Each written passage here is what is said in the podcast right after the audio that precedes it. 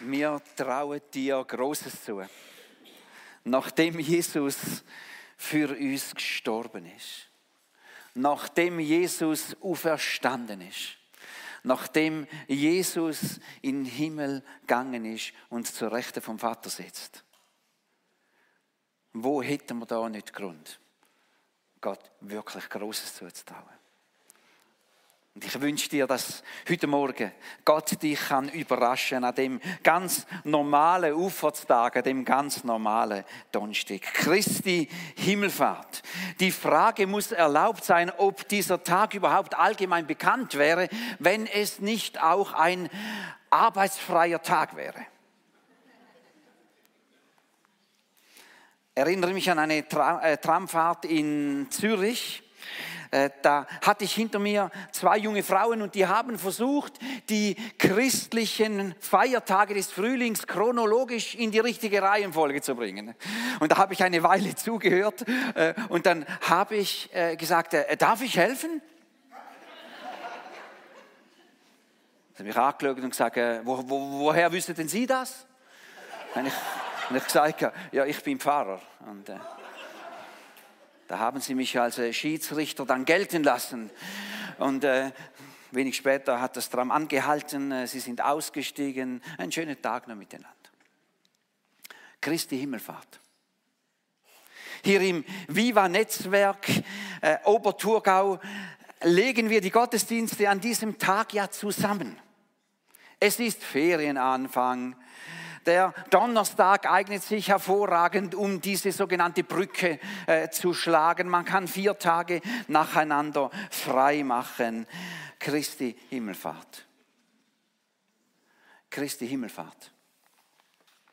Als Christen glauben wir, dass Jesus seine Mission hier auf Erden an diesem Tag äh, beendet hat.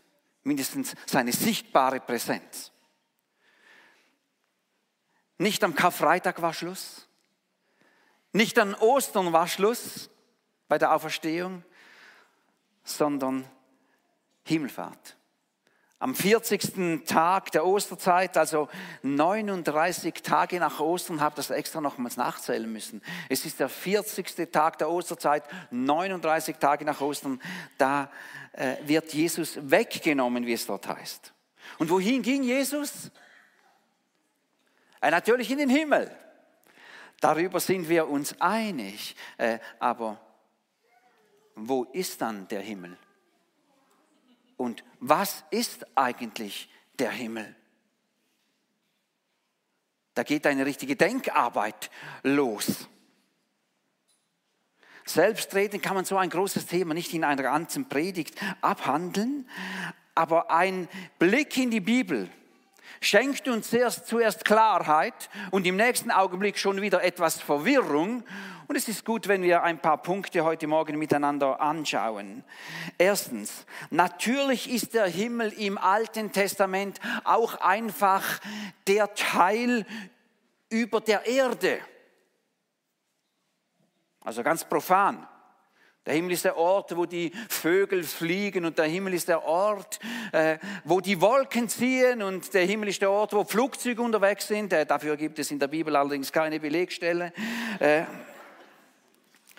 schnell wird beim Nachschlagen in der Bibel aber auch klar, dass mit, der, mit dem Himmel weit mehr gemeint ist als einfach die Luft über uns. Eine der bekanntesten Stellen ist das Vater unser. Dein Wille geschehe. Wie im Himmel, so auf Erden. Und es wird klar, da ist mit Himmel viel mehr gemeint, als nur einfach irgendwie eine luftige Höhe.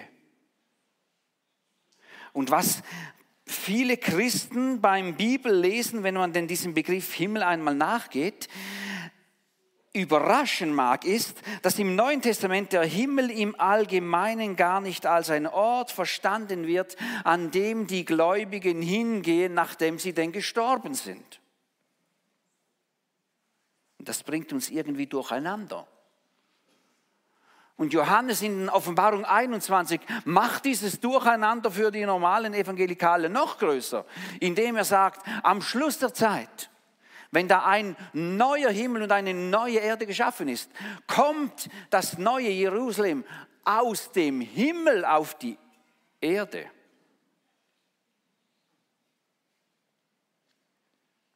Himmel. An vielen Stellen, an denen die Bibel vom Himmel spricht, würden wir uns wünschen, dass die Ausführungen ein bisschen äh, umfangreicher wären. Aufs Ganze gesehen wird aber eines äh, klar und deutlich. Der Himmel ist sozusagen Gottes Teil der Schöpfung, den wir normalerweise mit unseren Augen nicht wahrnehmen können und mit unseren Ohren nicht hören können. Und die Erde ist sozusagen unser Teil der Schöpfung, beziehungsweise der Teil der Schöpfung, den wir normalerweise sehen können und wo wir normalerweise auch etwas hören können. In der Bibel gibt es viele Stellen, in denen man aber trotzdem einem, in dem Leute einen Blick in den Himmel werfen. Deshalb habe ich vorher gesagt, normalerweise. Es gibt diese Stellen, bei denen Menschen etwas vom Himmel sehen, etwas von der himmlischen Realität hören. Und eine dieser Stellen wollen wir heute Morgen miteinander anschauen. Das steht im zweiten Königebuch. Also wenn du deine Bibel dabei hast, das ist, das ist relativ weit vorne. Mose, Josua, Richter, Ruth, Samuel, Könige, Chronik. Und dort, äh, wenn du deine Bibel dabei hast, schlag äh, zweite Könige 6 einmal auf. Zweite Könige 6. Wir sind dort gut 800 vor Christus. Elisa ist bereits als Nachfolger von Elia, dem großen Propheten, eingesetzt. Israel ist gespalten in ein nördliches Reich mit der Hauptstadt Samaria und in ein südliches Reich mit der Hauptstadt Jerusalem. Und jetzt steht dort, dass der König von Aram gegen dieses Nordreich mit der Hauptstadt Samaria Krieg geführt hat. Und im Zusammenhang mit diesem Krieg kommt es zu sehr merkwürdigen Ereignissen mit schlimmen Verdächtigungen. Es ist nämlich Folgendes geschehen. Der König von Aram hat mit seinen Offizieren einen Schlachtplan ausgearbeitet und kaum ist dieser Schlachtplan fertig zu Ende gedacht und durchgesprochen, weiß der König von Israel bereits schon, was diese Pläne sind. Und das geschieht nicht nur einmal. Und kannst du dir vorstellen, dass das ein bisschen verwirrend war? Und der König von Aram kann, ist übrigens Aram, das ist äh, ein Gebiet im heutigen Syrien, gell? Der, der König von Aram kann daraus nur schließen, dass es unter seinen Offizieren ein Verräter gibt. Und es kommt, wie es kommen musste, die Offiziere werden alle zum Verhör geladen. Und zum Glück ist da einer der Offiziere, der weiß, was tatsächlich geschieht. Und was geschieht, ist erstaunenswert und kaum zu glauben. Er sagt nämlich, nein, es ist nicht so. Es ist kein Verräter unter uns, sondern Elisa, dieser Prophet in Israel, der weiß alles und teilt es dem König von Israel äh, sofort mit. Und dann sagt der Offizier äh, noch etwas weiteres zum Aramäerkönig. Elisa kann dem König von Israel sogar sagen, was du in deinem Schlafzimmer sprichst. Also das ist jetzt ein richtig unangenehmer Gedanke, gell? Äh, einmal Hand aufs Herz. Möchtest du, dass jemand permanent und in Echtzeit weiß, was du gerade sprichst? Na Gott sei Dank ist der Elisa gestorben. Das macht nervös, gell? Und der König von Aram macht das, was Gewalttäter bis heute tun. Er schreibt diesen Elisa zur Verhaftung aus. Ja, das machen die, die gewalttätigen Herrscher. Sie sammeln ihre Feinde ein. Sie haben so Sammlungen. Und schnell ist Elisa gefunden. Er hält sich in Dothan auf. Und äh, eine Zusatzinformation für die, die sich für biblische Geschichte interessieren. Dothan wird nur noch an einer weiteren Stelle im Alten Testament erwähnt. Dothan, das ist der Ort, an dem die Brüder von Josef ihn gepackt haben, ihn in den Brunnen geworfen haben und anschließend als Sklave verkauft haben. Das war Dothan. Und für die archäologisch Interessierten eine Zusatzinformation. Man hat Dothan schon äh, seit längerer Zeit mit Sicherheit äh, orten können. Man weiß, wo Dothan ist. In den 50er und 60er Jahren des letzten Jahrhunderts wurde Dothan wissenschaftlich äh, ausgegraben und erforscht. Ein wirklich äh, spannender Ort an dieser Handelsstraße äh, nach Syrien war das ein ganz, ganz wichtiger Ort. Dothan liegt auf einem kleinen Berg. Also wir Schweizer würden sagen, das ist ein bisschen, das ist nicht einmal ein besserer Hügel, es ist einfach ein Hügel.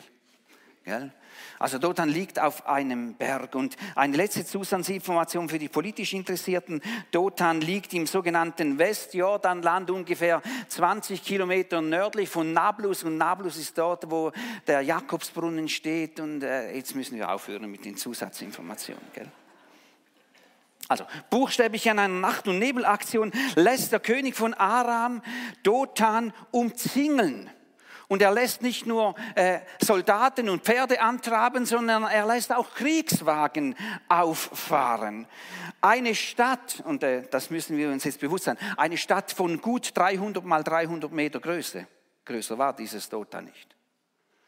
Eine Stadt von gut 300 mal 300 Meter, äh, die lässt sich relativ äh, einfach abriegeln.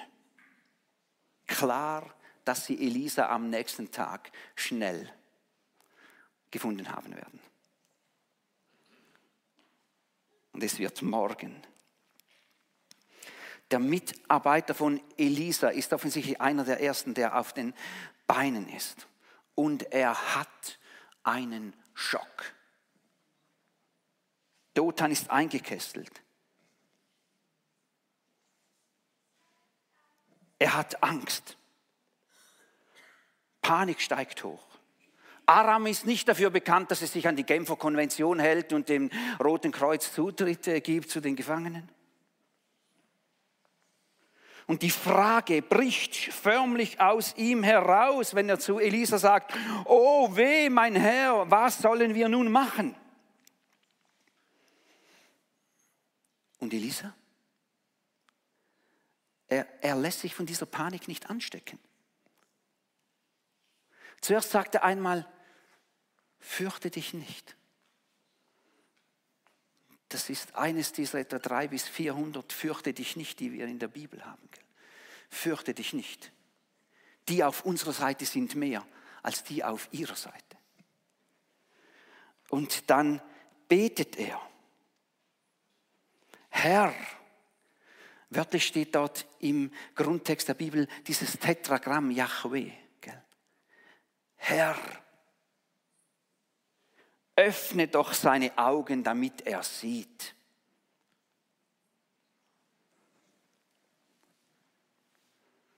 Das ist ein bisschen ein komisches Gebet, gell? wenn du das Gefühl hast, du hast die Augen schon offen. Öffne ihm die Augen, dass er sieht. Das Problem dieses Mitarbeiters, dieses Dieners von Elisa war nicht, dass er die Augen noch nicht recht offen hatte am Morgen, sondern das Problem ist, dass er mit seinen Augen nur die irdische Realität gesehen hat. Die irdische Realität, das sind die Aramäer, das ist diese Streitkraft, die Dothan abgeriegelt hat. Und an dieser Realität lässt sich übrigens auch nichts herumdeuten. Aber es gibt noch eine weitere Realität, eine geistliche Realität, eine himmlische Realität. Und auch, diese, und auch an dieser Realität gibt es nichts herumzudeuten. Und was Gott mit diesem Mitarbeiter von Elisa tut, das wird in ganz einfachen Worten beschrieben, Vers 17. Da öffnete der Herr, wieder Yahweh steht dort, da öffnete der Herr die Augen des Mitarbeiters und er sah. Und was sieht er? Hier steht, der Berg, auf dem Elia stand, war von Pferden und Wagen aus Feuer umgeben. Konkret heißt das, hier ist Elisa in dieser Hügelstadt. Auch noch auf diesem Hügel, aber vor dieser Stadt sind diese Pferde und Wagen aus Feuer und erst dann, erst dann ist da auch noch die Armee der Aramäer. Diese Wagen und diese Pferde aus Feuer, die sind wie ein himmlischer Schutz um diese Stadt herum. Da ist ein himmlischer Schutz genauso real wie die Gegenwart dieser Armee. Und frage jetzt, war dieser himmlische Schutz, dieser Feuerschutz schon da, bevor der Mitarbeiter von Elia das gesehen hat? Ja oder nein? Ja, der war schon da. Elisa hat es ja auch schon gesehen. Nur sein Mitarbeiter hat es noch nicht gesehen. Und diese Geschichte, bis hierhin will ich sie erzählen. Die geht noch ganz, ganz spannend weiter, aber das musst du definitiv zu Hause lesen. Also das ist schon fast so, so etwas zum Schmunzeln, was dann im Weiteren noch geschieht. Aber äh, diese Geschichte macht deutlich, bis an diese Stelle macht diese Geschichte deutlich, dass die himmlische Welt viel näher ist, als das wir meinen. In diesem Fall ist der Schutz, der himmlische Schutz von Elisa und dieser ganzen Stadt noch näher als das, äh, das feindliche Heer. Diese Geschichte macht weiter deutlich, dass wir die himmlische Welt mit unseren Augen in der Regel zwar nicht sehen können, oft auch nicht hören können, aber deswegen ist sie nicht weniger real. Deshalb ist sie nicht weniger real. Nur weil du nicht sehen kannst, dass Gott mit, deinem, mit seinem ganzen Schutz bei dir ist, heißt das nicht, dass es nicht so ist. Und jetzt wollen wir das versuchen, ganz praktisch auf unser Leben zu übertragen. Wir alle kommen in solche Situationen. Und manchmal sehen wir es und manchmal sehen wir es nicht. Äh, ich weiß nicht, wer von uns schon einmal äh, bei diesem, beim Rheinfall war und, und, und da auf diesem Felsen beim Rheinfall. Wer war schon einmal auf diesem Felsen, der da mitten im Rheinfall steht? Okay, und wer hat das schon gesehen, dieser Felsen da mitten im... Ja, das sind doch die meisten. Wunderbar. Also, da, ich bin erst einmal in meinem Leben auf diesem Felsen gewesen. Und äh, von diesen, das, sind ja ganz erfahrene Schiffer, die da in diesem Getöse und diesem, in dieser riesigen Wellen ihnen, oder steuert die das Schiff da so äh, an die Plattform mit dem Felsen an. Äh, richtige Könner sind das. Und der Ausstieg dort beim Felsen, der ist wirklich abenteuerlich. Und da sind wir auf diesem Felsen, unsere Kinder waren noch äh, äh, klein, sind da auf diesem Felsen hoch und dann äh, auch wieder runter. Und dann in einem unbeaufsichtigten Augenblick ist es geschehen. Da, da stürzt unsere Tochter. Und ich spüre das jetzt noch fast, äh, wie mir das Blut in den Adern gefrieren will, weil ich schon sehe, wie sie in diesem Strudel äh, ertrinkt. Und das sind ja das ist ein Strudel dort, oder? Und im allerletzten Augenblick packt ein Mann. Die nächsten Leute sind, äh, sind, sind weiter von, von mir weg. Und, und, und erst später ist mir richtig bewusst geworden, ich glaube, jetzt habe ich gerade also einen Blick in die himmlische Welt getan. Und diese Welt ist so real und so gegenwärtig. Oder erst vor, vor wenigen Tagen äh, hat sich etwas ergeben, was seinen Anfang äh, letztes Jahr vor Weihnachten hatte.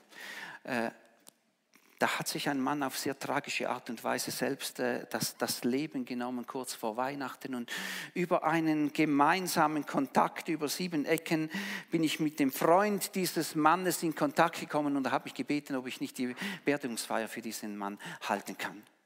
Ich habe niemand gekannt von dieser Beerdigung, äh, und ich habe nachher auch nie mehr mit diesen Leuten zu tun gehabt. Aber jetzt eben vor wenigen Tagen, am Morgen, ist da plötzlich der ganz starke Eindruck, es war fast wie eine Stimme, äh, Martin, schreib ein WhatsApp an diesen Freund dieses Mannes, den wir da beerdigt haben.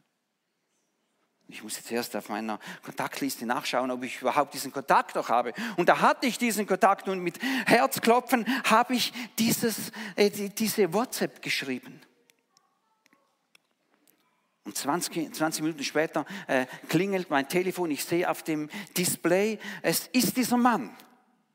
Und ich nehme kurz ab und sage, ich muss noch schnell etwas äh, beenden. Ich rufe in einer Viertelstunde zurück, ist das gut? Und sagt, jawohl, das, das, das, das ist gut. Und in einer Viertel, eine Viertelstunde später rufe ich zurück und dann sagt er, ja, ich habe schon meine Frau gerufen. Sie ist auch noch hier gerade am Telefon. Hallo Martin, hallo. Äh, und, dann, und dann haben wir etwa eine halbe Stunde miteinander gesprochen. Ein sehr tiefes, ein sehr, sehr bewegendes Gespräch. Und erst später ist mir richtig bewusst geworden, ich glaube, an dem Morgen habe ich etwas aus der himmlischen Welt gehört gehört. Und der Himmel ist näher, als wir denken. Der Himmel ist immer höchstens eine Armlänge von uns weg. Und Gott spricht maximal auf Sprechdistanz zu uns. Der Himmel ist nah. Und meistens sind meine Augen gehalten. Und ich kann das nicht sehen. Und meistens, ja, meistens können meine Ohren nicht mehr hören als das, was Ohren natürlicherweise tun können. Aber manchmal, manchmal schenkt Gott einen kurzen Blick in den Himmel, auf diese himmlische Realität und dann weiß ich das, was ich grundsätzlich sowieso schon weiß nämlich dass der Himmel viel näher ist, als wir gedacht haben. Und manchmal, ja, manchmal kann ich für einen Moment die Stimme und die Musik des Himmels hören und ich freue mich über diese Realität, dass der Himmel so nahe ist. Und jetzt zum Schluss. Der Jesus, der seinen Jüngern gesagt hat, dass er weggeht, um Wohnungen für uns zu bereiten. Das ist auch der Jesus, der gesagt hat, mir ist gegeben alle Gewalt im Himmel und auf der Erde. Und der Jesus, der an Auffahrt weggenommen wurde aus dem Sichtbereich der Jünger, das ist auch der Jesus, der gesagt hat, ich bin bei euch alle Tage bis an der Weltende. Und wenn wir uns das verinnerlichen, was uns die Bibel über den Himmel sagt, dann merken wir auch, dass das eben möglich ist.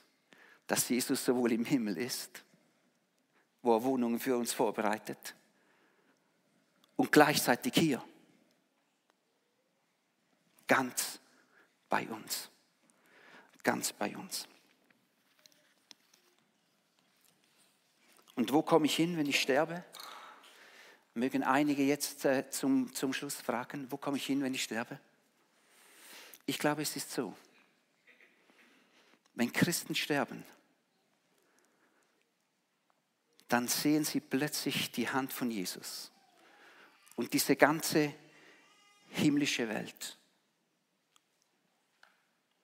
Und im nächsten Augenblick merken sie, das ist da die Hand und der Jesus, der schon immer da war. Immer schon. Und nicht erst dann, wenn wir auf dem Sterbebett liegen, sondern vielleicht schon jetzt, wenn wir miteinander unterwegs sind. Dort, wo vielleicht die Wellen über unseren Leben zusammenschlagen, sodass wir meinen, wir würden untergehen. Ich glaube, das sind die Situationen, in denen wir vielleicht eingeladen sind, dieses kleine Gebet zu sprechen öffne mir die Augen. Ich will Jesus sehen. Öffne mir die Ohren. Ich will Jesus hören. Öffne das Herz mir. Ich will dir gehören. Ich lade euch ein, dass wir aufstehen. Wenn das, wenn das dein ganz persönlicher Wunsch ist, dass das jetzt geschieht, geschieht. Öffne mir die Augen, ich will Jesus sehen. Öffne mir die Ohren, ich will Jesus hören. Öffne das Herz mir, ich will dir gehören. Dann kannst du dieses Lied als, als Gebet und als persönliche Hingabe einfach mitsingen. Danke vielmals, Manuela.